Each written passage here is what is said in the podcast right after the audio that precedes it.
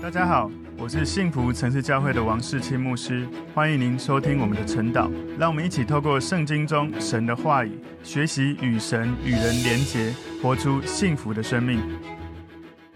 好，大家早安。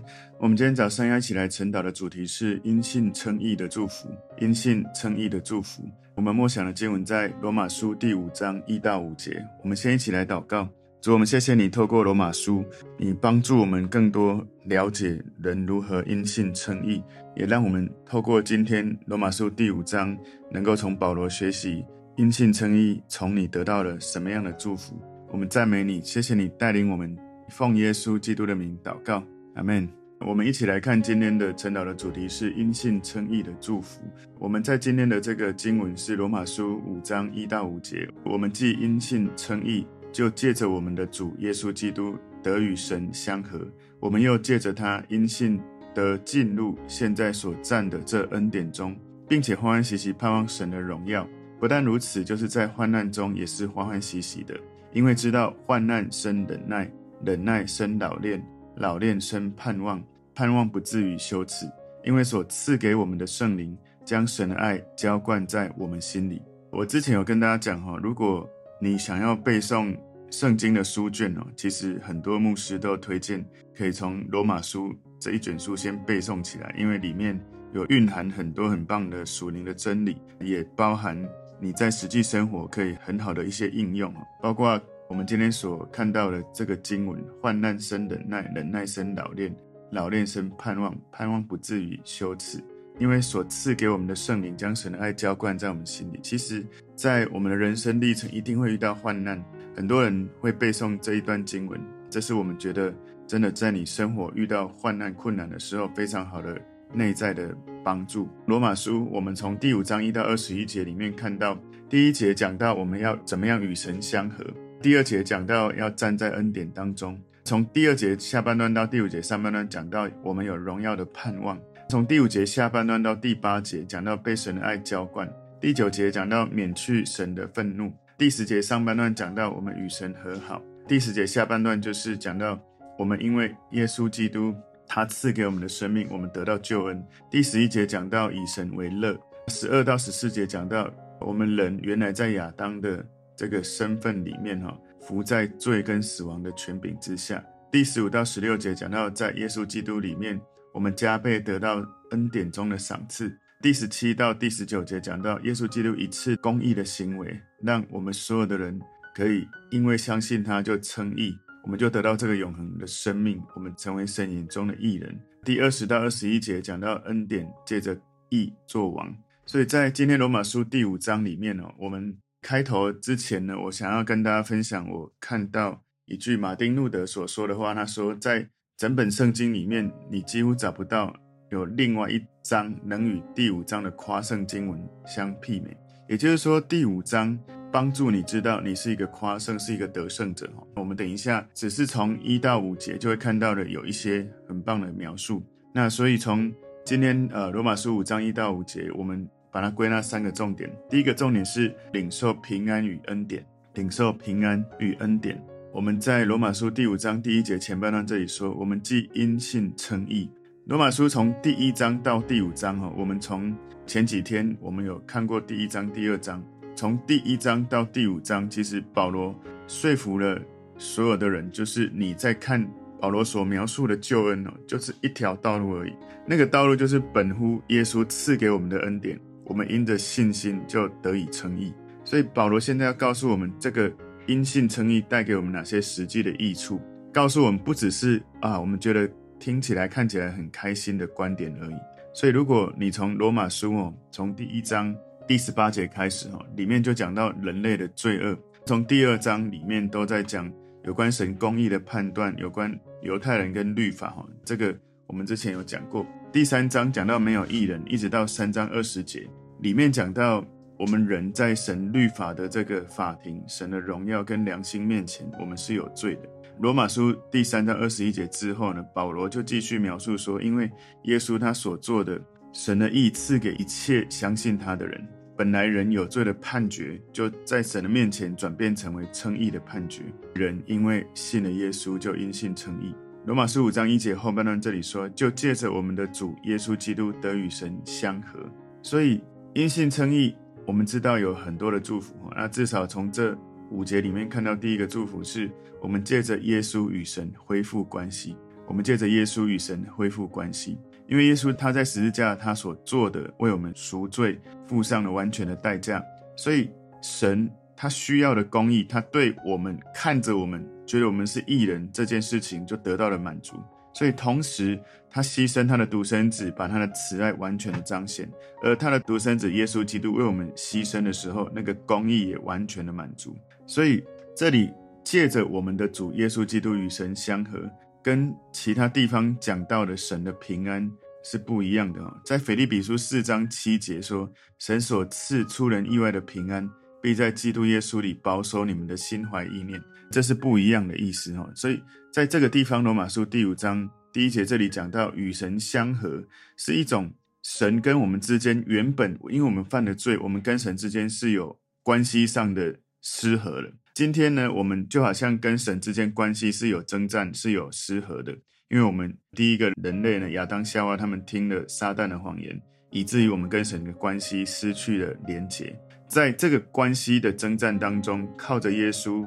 神得胜了，他赢得我们的心，赢得我们的生命。你知道，神他是主动想要来帮助我们跟他恢复关系的。有一些人从来没有意识到他跟神的关系有问题，以至于他在很多跟人的关系产生了很多的问题。所以，人一旦跟神的关系和好的时候，他会发现那一些很过不去的成年的这种痛苦的关系。因为他信了耶稣，跟神的关系和好，以至于在成年的关系都可以得到修复。所以，如果你不知道你不与神相合，就很像是你在开车，后面有一台警车，它闪红灯要提醒你，你已经犯了错。可是呢，如果你没有看照后镜，你就不会知道。那甚至有人看照后镜还加速，赶快要逃跑，那个关系就更惨了。所以，有的人知道上帝给他良知，他会回来找上帝；有人知道上帝给他良知，他会。害怕上帝想要跑越远越好，所以想象一下你在开车，警车在后面闪灯，你可能不知道，因为你没有看到照后镜。警车呢，他就鸣喇叭，甚至还开车到你前面示意你停下来，你一定会发现的。因为我想很多人都曾经在道路开车上面有违规，我也曾经有，所以我了解那个警车追上来的感觉。我们当然不是赶快逃跑，你逃不过他嘛，赶快停下来。沟通一下，有什么要去处理的问题，勇敢的去面对。所以神是主动来跟你和好的，但是你要愿意接受耶稣。你不接受的话，你没办法跟他和好。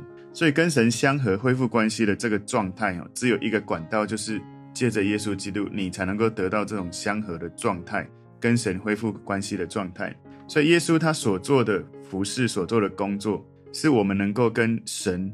关系恢复，跟神相合最重要的根基，最重要的基础。所以耶稣是我们的和睦的关键，因为他使我们和睦，将两下合而为一，拆毁中间隔断的墙。哦，这个是以弗所书二章十四节告诉我们。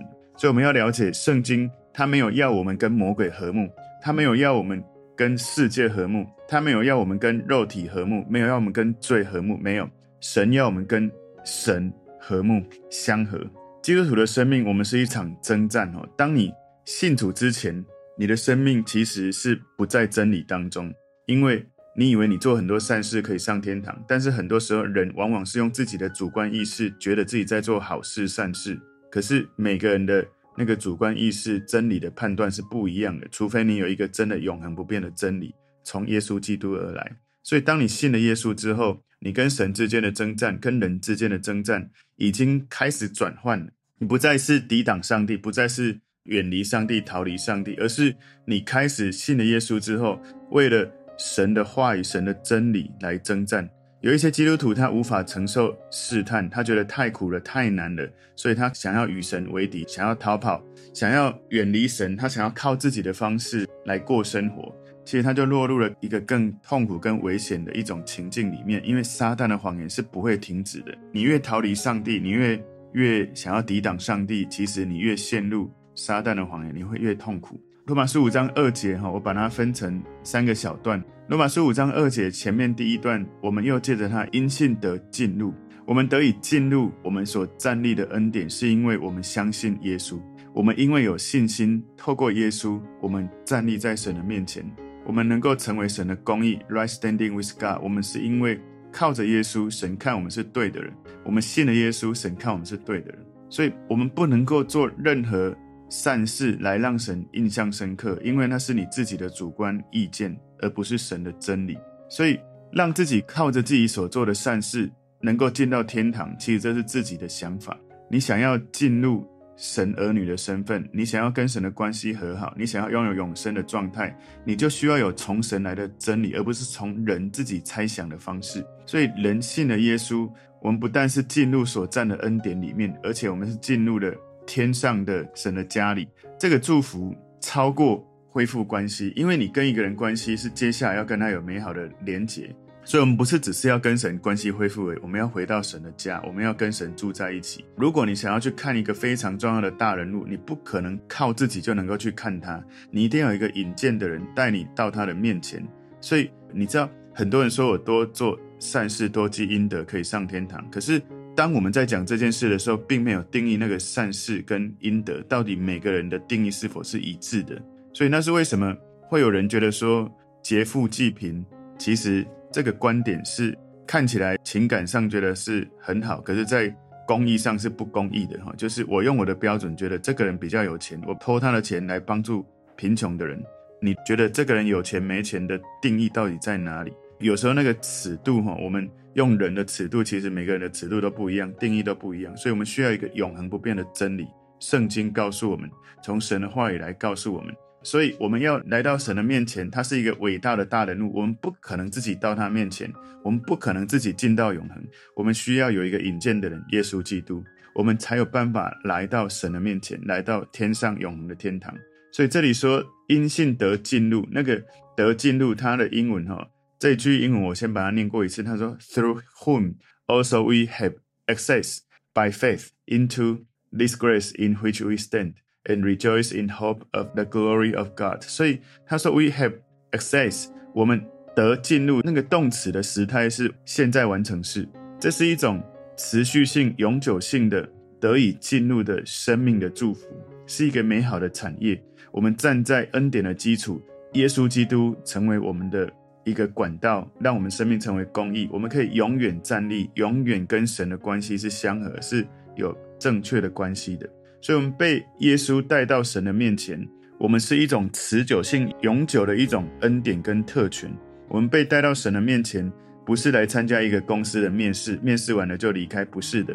我们是被耶稣带到神的面前之后，然后就住在他的家里。我们凭着信心就可以注视神的面光，注视神的脸，注视神的爱，在神的永恒里面来领受他的祝福。所以，我们因信得进入。进入到神的面前是一种持久的、永久的特权。我们被带到神的面前，不是一种暂时的，而是我们就住在这里面。所以罗马书五章二节后半段这里说：“现在所占的这恩典中，这是第二个祝福，第二个益处，哈，就是因信称义之后，我们可以能够站在恩典当中，不是因为我们积阴德，不是因为做善事得到上帝的恩待，是因为这个恩典从耶稣赐给我们，我们因为相信耶稣就得到这样的恩典。”所以，我们得以站在恩典中，完全只是借着耶稣而领受。这是第二个祝福。我们只要说耶稣，我相信你，我们就领受。所以，恩典是神所赐的，是我们原本不配得到的一个恩惠。这样的恩典让我们得到永生的救恩，让我们在行走现在人生当中，知道永恒有盼望。所以，这也描述我们在神面前的地位，不只是基督徒生活。你信了耶稣之后，你开始行走。天路的一个原则，不只是一开始，而且是基督徒持续生活的原则。就好像我前一阵子，我们有九个礼拜讲完有关天国八福的祝福，它不是只是让你进入神国度的祝福，它是让你持续在永恒、持续操练的祝福。所以，我们现在所站哈，现在所站这个意思，in which we stand，用的是现在式的意义，是前面已经现在完成式，前面进入已经是完成式，然后接下来。所站的这个是一种现在式，就是持续的生命的态度跟状态。所以有一些基督徒一开始用恩典来起步，你信了耶稣，什么都不做就是相信他。但是当你信了耶稣之后，很多的基督徒会开始觉得说，要按照律法的原则赚取或者配得，好像我多读经、多祷告、多敬拜、多服侍，我就比别人更公义。请注意，有更公义，好像我比别人有更好的资格，或是我觉得我好像更加的优秀。这是一种律法主义的宗教主义的一种心态。你做更多不会更公义。因为神的公义一次已经完全了，你做更多是神会奖赏你，会肯定你，但不代表你可以更公义哦。所以，对于面对神，你要继续不断的成长、成熟、长大成人，在读神的话，在跟随神的信心，你要不断的成长，不是要每次都靠着你眼睛要看到，你要靠着眼见为凭。请记得，很多时候基督徒，你信主之后，过了一段时间，你忘了你当初是。因信称义，因恩典得以进入这个关系。可是我们常常进入了这个公义的身份之后，我们竟然又回到以前，想要靠行为称义。保罗在加拉太书第三章第二到第三节说：“我只要问你们这一件：你们受了圣灵，是因行律法呢，是因听信福音呢？你们既靠圣灵入门，如今还靠肉身成全吗？你们是这样无知吗？”所以保罗特别在提醒，特别在驳斥。你不要信了耶稣之后，你又开始走回头路，靠肉身成全。以前你需要眼见为凭，需要看到才相信。你现在信了耶稣之后，你是没有看到相信的。可是你信了耶稣之后，又开始走回头路。我需要科学，我需要看见。我如果没有看见，我就不能够相信。其实那不就变成保罗所说的无知吗？所以站在恩典当中，让我们确信一件事。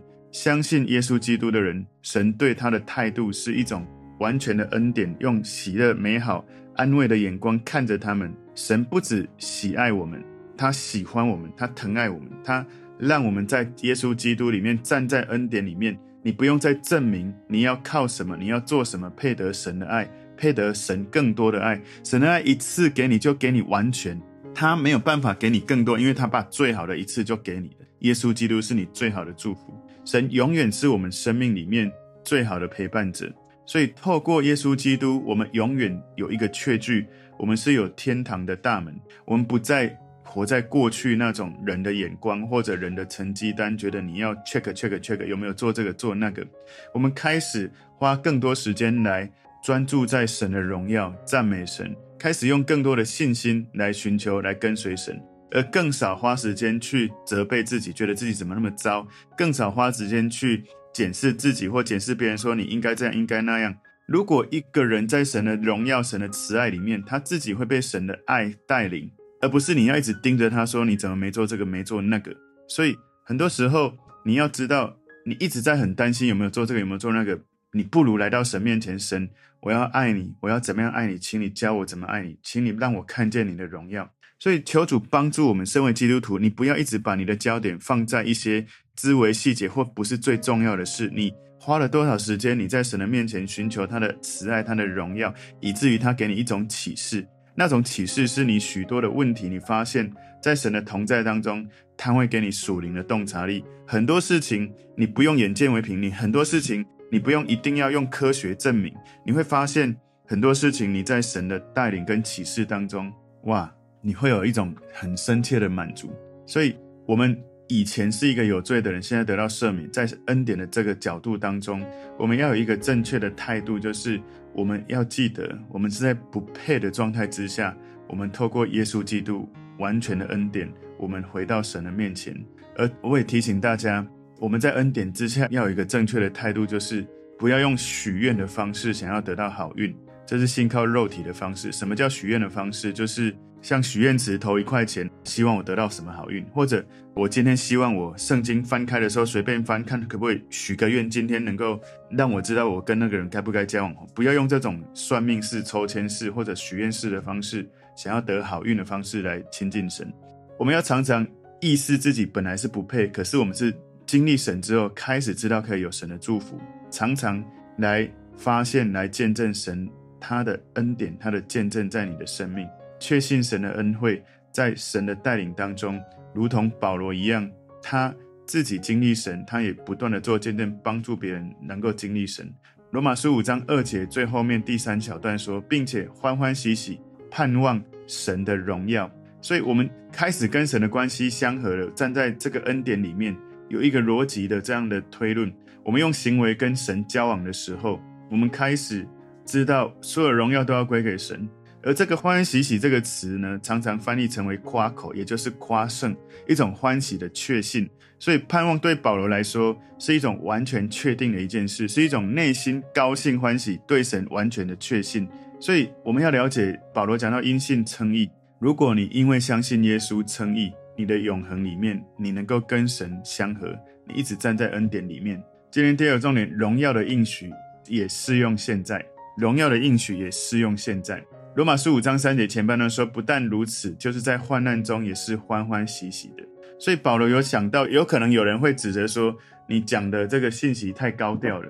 所以那个基督徒的欢欢喜喜。你不能只是拿来成为一种甜美的闲聊。保罗他回应说：“我知道我们现在经历有许多的患难，但就是这样也是欢欢喜喜的。”所以保罗他不是在讲一种属灵的陈腔滥调，他用的词句是很重的，就是患难是一种分量很重的一个词，它不是在讲微不足道的一种不方便，而是一种真正的患难。保罗他的一生充满患难，他比很多的人知道这种患难的感觉。所以接下来他就讲患难，我们要怎么面对？罗马书五章三节第二段这里说：“因为知道患难生忍耐。”所以当我们遇到患难的时候，那个患难它的字面的意思是重压，被重重的压着。就算在这种重重的压着的患难当中，你也是欢欢喜喜的，因为在这个状态之下，你会生出忍耐。你要知道，如果你是一个训练自己跑步的运动员，你在重压之下会生出忍耐，跑得更远。所以做重训要持续练习。当一个运动员在，特别是奥运比赛，你要在四年当中有纪律，不断的训练，在重压之下才可以赢得比赛。所以，当一个士兵想要打赢战争呢，你需要不断的操练这些训练重压的过程。所以，对基督徒来说，患难是基督徒生活很自然的一部分。我们不应该渴望或者不应该希望说，我们生活都不要有患难。这样子的基督徒生活非会非常的没有力量，因为神在我们的生命当中，他允许我们经历一些患难，他知道我们能够承受多少患难，甚至他其实保罗也讲得很清楚，圣经告诉我们说，神要我们经历的这些试炼呢，不是我们不能承受，是我们能够承受的。所以不管你是基督徒或非基督徒，我们在这世上一定会有苦难，信主的、不信主的，一样都会遇到这些患难的。当基督徒，你要学习，你愿意在试炼当中求神，让我们越来越对准神，越来越敬虔来寻求神。所以，有的人会提醒你说，你不要随便跟神说，神，请你让我有爱心，让我有耐心，不要随便这样祷告啊，不然你会马上就遇到一些患难哦。如果你听到这样的说法哦，我请你要记得，你要的是我要有爱心、有耐心。那如果神允许你经历一些患难，那就是一个训练的过程。所以，如果忍耐需要这个过程，你要勇敢的跟神说：“神，那你就让我在这个患难当中，靠着你提升我的耐心，提升我的爱心。”我的确听过很多人，我自己也经历过，就是当我说“神，请你让我有更大的爱心”的时候，马上你身边就会有人让你觉得很痛苦，很难爱他。你知道吗？很多时候，有一些人来到教会，他们很不舒服，觉得为什么牧师的信息往往总是告诉我们要这样要那样，要先忍耐，要先。饶恕，可是那些作恶的人，他们难道不能先做吗？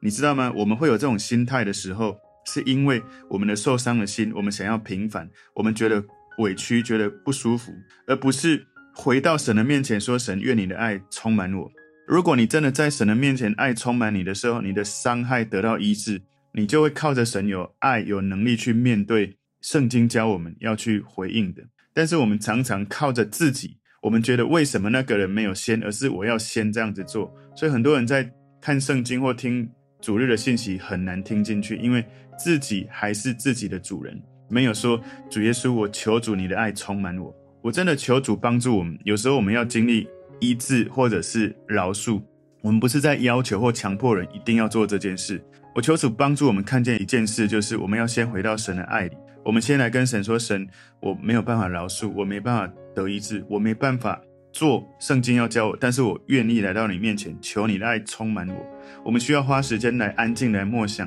浸泡在神的爱。当那个爱够多了满出来的时候，你有办法能够去面对很难饶恕或者很难面对的这些痛苦。所以患难来临的时候，如果一个人是属肉体，自我主见很强，那他本来的痛苦、本来的伤害，那个患难就让他更属肉体。他本来很易怒的，患难来了就更易怒，因为他是以自己为中心，是以老我为中心。但是如果另一方面你是属灵的，你是让神掌权的，你是以神为中心的，当患难来的时候，你会在那些越患难的过程，你越刚强，越有智慧，越敬虔，越温柔跟谦卑。越发现你是被爱的，因为你就是在那些越患难当中，你靠着神，你才从神得到忍耐的果子。保罗说：“患难生忍耐。”我们自然的状态，我们患难是生不出忍耐的。你没有靠着神，靠着神的爱，你没有办法在忍耐当中结出慈爱、忍耐的果子。而你的心，如果不是靠着神，你会越来越加的腐烂，你会越来越加的痛苦。你知道很多人，他们曾经失去他们所爱的孩子，或者失去他们所拥有的财富，或者曾经经历过身体非常严厉的疼痛。如果你去告诉他们说，你在这些过程里面你的感受，如果一个人没有让神掌权，没有在遇到这些痛苦之前就跟神有美好的关系，很多人会告诉你，苦难或患难怎么会是上帝什么祝福？其实我不是很喜欢，有很多人喜欢说苦难是上帝化妆的祝福，我不喜欢这样子讲。许多的苦难不是神造成的，可是神允许有一些患难或苦难，有时候是人造成的，有时候是撒旦造成的。不过呢，如果你总是把焦点对准神，就好像约伯，神允许撒旦在约伯的身上做一些事，可是约伯他的心始终向着神，所以他最后得到神加倍的祝福。所以如果你的苦难的过程，你的焦点是自己。是平凡，不是神，那你会更加的愤怒，更加的痛苦，更加的伤害。所以求神帮助我们在遇到痛苦患难之前，我们的心已经跟神连结，希望我们已经被他掌权。所以罗马书五章四节这里说：患难生忍耐，忍耐生盼望。所以基督徒，你的生命要成熟，你要。跟随耶稣，学习耶稣，在遇到患难困难的时候，你要常常问对的问题，不要再问为什么神你让我遇到这种事，为什么这个好人遇到坏事，不要问这种其实不会帮助你的问题。你要问神，如果你允许这些事发生，请你帮助我知道怎么从你的生命去学习。很多基督徒想要有老练的生命，想要有更多的盼望，想要有忍耐，想要在患难当中更加的忍耐，更加的老练，更加有盼望。但是他却不想要先经历患难。你知道患难来的时候，你要回到神面前，你要跟神说：“神，我知道你是慈爱的神，你是爱我的神。”许多你的人生大灾问里面，都要先回到你对神的认识跟本质，否则你怎么问都不会找到答案。所以你要来到神面前说：“神，我知道你爱我。如果你允许我经历这样的患难，每一次我遇到患难的时候，我都寻求在你的面前有你的慈爱，在这当中要带领我经历。”主，我不喜欢这些患难，我当然不想要自己主动去追求被逼迫或者追求患难。但是当这些患难或逼迫来的时候，我不会刻意逃避，但是我不会对你失去盼望。我相信，如果你允许每件事发生，你的爱在其中。我相信，当你允许的时候，愿你的爱带领我在这过程里面学到功课。所以今天第三个重点，盼望的明证。罗马书五章五节前半段这里说，盼望不至于羞耻。所以，当神的爱充满你的时候，圣灵在你的生命里面有一种明显的作为。你在患难里面要成就，不只是患难生忍耐，忍耐生老练，老练生盼望，而且盼望不会羞耻，因为我们有这样的确信，知道神的爱在我们的里面。神要透过他的爱恢复我们跟他的关系，他赐给我们圣灵，在我们的里面要运行，让我们的生命成为见证。所以，罗马书五章五节第二段说：“因为所赐给我们的圣灵。”神的爱借着圣灵传递给我们。很多人他对神的爱比较少有察觉，或比较少体验，有可能没有常常被圣灵充满，有可能没有愿意被圣灵带领、被圣灵掌权。所以我之前登山宝训八福讲到，温柔的人有福了，因为他们必承受地土。一个温柔的人，你愿意让圣灵管理跟掌权，以至于你能够管理你这个尘土、你这个肉体，你就能够承受地土。所以神的爱帮助我们。好像我们本来的眼睛是看不见，可是当了爱进来的时候，我们对视觉能够看得清楚。圣灵打开你属灵的眼睛，当圣灵在你里面，爱大大的照耀在你心里的时候，你有圣灵在你心里，就不再属肉体的。罗马书八章九节说：“如果神的灵住在你们心里，你们就不属肉体，乃属圣灵的。人若没有基督的灵，就不是属基督的。”虽然是这样子讲，但不是每个基督徒他都愿意活在被圣灵管理、带领或圣灵充满的状态。所以保罗在以弗所书五章十八节就说：“不要醉酒，酒能使人放荡，乃要被圣灵充满。”所以不是每个人都想要被圣灵充满。不是每个人都想要靠着被神带领的方式来生活，不是每个基督徒都愿意顺着圣灵行事。在罗马书八章四到五节说：“使律法的义成就在我们这不随从肉体，只随从圣灵的人身上。因为随从肉体的人体贴肉体的事，随从圣灵的人体贴圣灵的事。”所以。有时候有一些人会跟你说，我很追求神呢，他就列举很多他怎么样敬虔的追求，怎么读经祷告，怎么服侍神。但只有神知道你是外在追求还是内心真正的追求，你是否真正愿意体贴圣灵的事，而不是体贴肉体的事。一个体贴肉体的事这样子的人，他个人的老我非常的强。你跟一个人互动，其实一小段时间就可以感受到这个人是真的让圣灵带领，还是自我的老我非常的强。非常体贴自己的血气、自己的思想、自己的意志、自己的情感里面这种主观的意志。所以今天最后罗马书五章第五节最后面这一小段说，将神的爱浇灌在我们心里。所以每一个基督徒都要在这个领域，在神的爱浇灌在你心里。每个人有不一样的经验。我们求神让我们经历他的爱，有一种深刻内在的觉醒，一种感受，一种。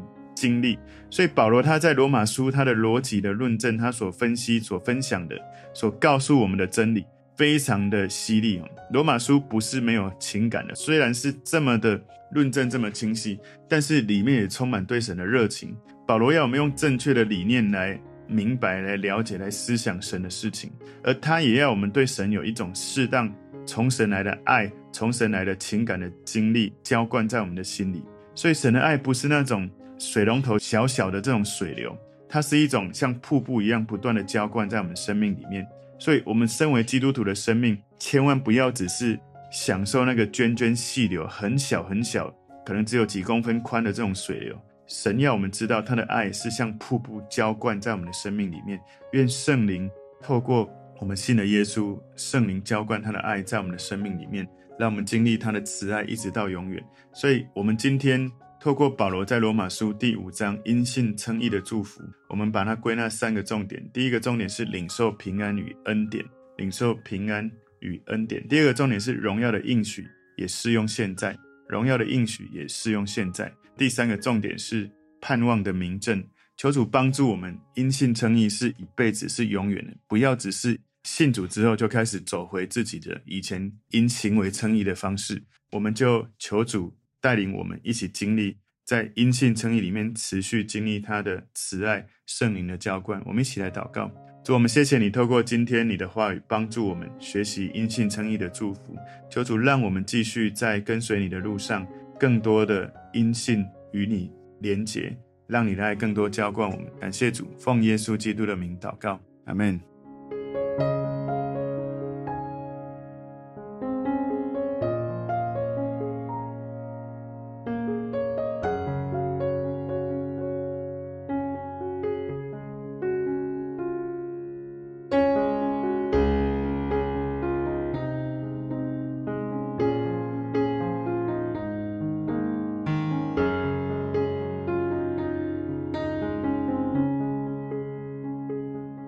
朋友们如果这个信息对您有帮助，请您在影片下方按赞、留言，并分享给您的朋友，分享在您的 IG、Facebook、Line 或者其他的社群媒体上面，来祝福您的朋友。当然，也别忘了订阅我们的频道和开启小铃铛，这样您就可以收到我们最新的影片通知哦。